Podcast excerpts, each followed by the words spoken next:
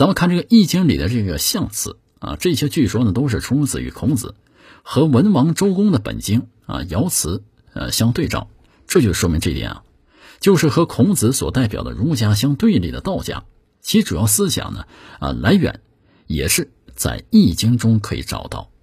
那么可惜呢是后代的华夏人啊，呃虽然保持了周人的部分文明，却缺少周人的野性。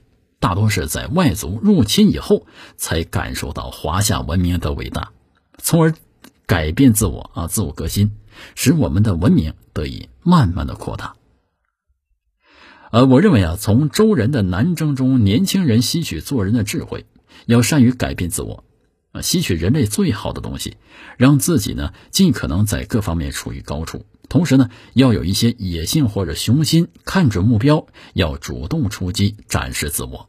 不能满足于现状，靠人来向你学习。我认为啊，咱们中国人也应该学习这个周人的长处。我们也许曾经先进过，但是应当承认，我们无论在经济上还是在道德观念和制度上，与现代社会比较，的确落后了。民主、平等、自由、法治的价值观与我们的忠孝观、等级观等比起来，更符合人类的要求。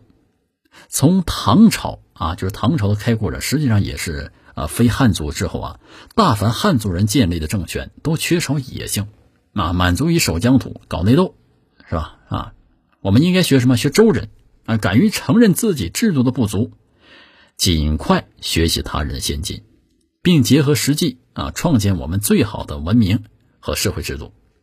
要有我们自己的利益和价值观，并且呢，敢推销我们的价值观，争取我们的最大利益。